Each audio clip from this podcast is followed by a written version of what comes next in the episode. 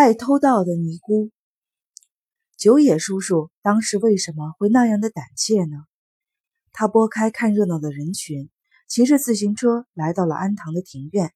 下车后，将包夹在腋下，摇摇晃晃地向这边走了过来，简直就像喝醉了一样。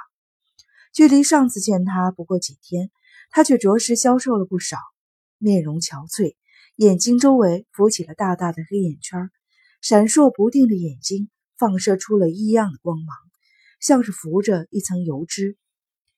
哎呀，不好意思，我来晚了，刚才到邻村会诊去了。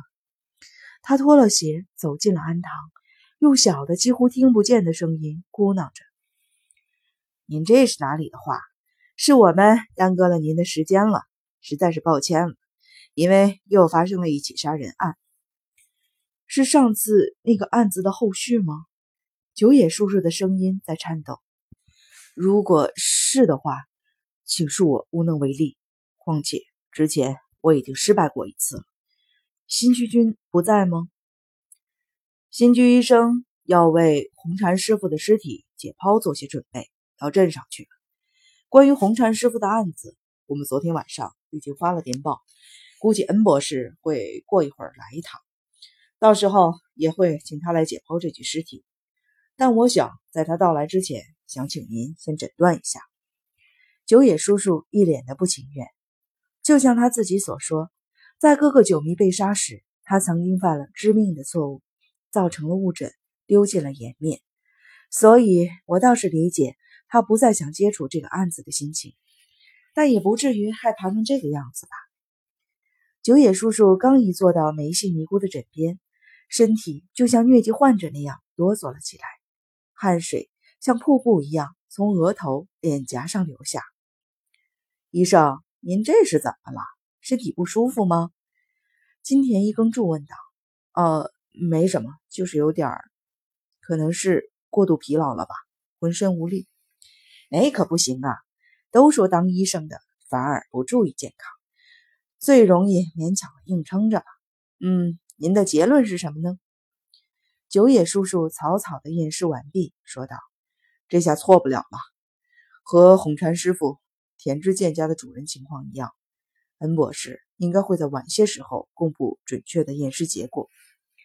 那么他的死亡时间难说。”九野叔叔依旧是一脸不愉快的神情。距离他被害应该至少已经过了十四到十六个小时，现在是十一点。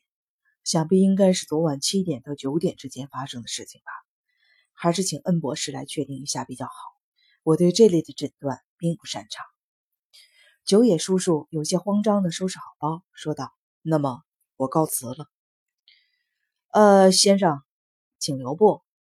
他正要站起来，却被金田一耕助喊住了：“请等一下啊，有一件东西呢，还请您看一下。医生，您认识这个笔记吗？”金田一耕助拿出了那张从口袋记事本上撕下来的一页。我想，我永远都忘记不了九野叔叔当时的表情。他那瘦弱的身子仿佛触了电一般，瞬间颤抖了一下，眼珠似乎马上就要蹦出来了，下巴剧烈的颤抖着，发出了咯哒咯哒的声音，额头、脸颊上汗如泉涌。呃，看起来你认得呀。这个笔记是。听金田一耕助这么一说，九野叔叔像是突然被什么刺到了，抬起头来，呃，不认识，不不不认识。他的声音听起来像是在极力的否认。上面写了一些奇怪的东西，让人很吃惊。九野叔叔仿佛刚刚回过神来，死死地盯着美野子和我说道：“我不知道是谁写了那些东西，那个家伙。”不是傻子就是疯子，我不知道，我什么也不知道，什么也。美野子用费解的眼神看着九野叔叔，他的声音开始发颤，渐渐低下去，但很快又尖利起来。我什么也不知道，这个案子我真的什么也不知道。说完，九野叔叔扔下目瞪口呆的击川警部和金田一耕助，跑出了安堂，脚步慌乱地走到了自行车旁，登上就跑。我们不禁面面相觑。不一会儿，击川颈部吭哧吭哧的笑了起来。看来，自从那次误诊以后，九野先生变得有些神经质。谁也没说他认得。金田一耕助沉默了片刻，转头对吉川颈部说：“不，颈部先生，刚才九野先生的态度很有暗示性。我现在倒是觉得……”他将目光投向了那张纸片，在被剪下来的那小半张纸上写的名字，至少有一组已经弄明白了。击川颈部一脸错愕地抬起了眉毛：“是，是谁？那个人？不不不，是谁和谁的名字？村里的医生久野恒实，还有外来的医生新居修平。”这两个人的名字应该被列在了医生这一条下面。我们不由得大吃了一惊，对视了一眼。梅野子那美丽的脸庞今早也失去了光彩，给人一种冷冰冰的感觉。不管怎样，我们拿到了这张纸，这是最重要的。是凶手故意留下来的，是他留下来的也好，还是别人为了什么目的放在这里的也好，这下总算。多少弄清了一些凶手的意图，或者说是凶手故布迷阵的企图。警部先生，请务必保管好这张纸。